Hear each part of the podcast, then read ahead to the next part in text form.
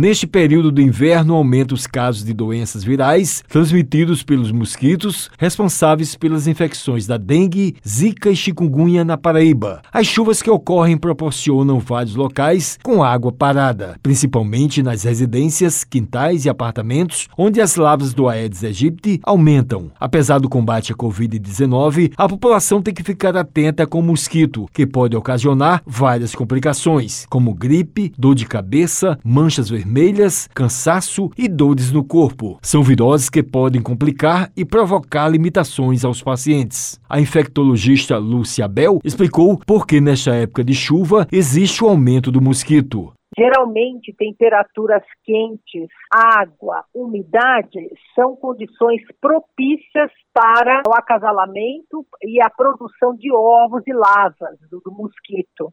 Daí a grande preocupação das pessoas nas suas residências, no quintal, ou mesmo em apartamentos onde tem plantas e poças de água, ter o cuidado de retirar aquele vasinho que tem, que forma aquela poça de água embaixo, sempre deixar o ambiente seco, sem aglomeração de poças de água, porque aí sim cria condições para a proliferação do mosquito Aedes aegypti. Ela falou com relação aos sintomas sintomas mais característicos, eles se assemelham um pouco com os sintomas da gripe, que pode ser dor de cabeça, dor nos olhos, dores nas articulações. Algumas pessoas apresentam manchas avermelhadas, principalmente zika, que alguns pacientes podem apresentar exantema, que são essas manchas vermelhas. Se persistirem esses sintomas, eu sugiro procurar um atendimento médico, um posto de saúde e fazer o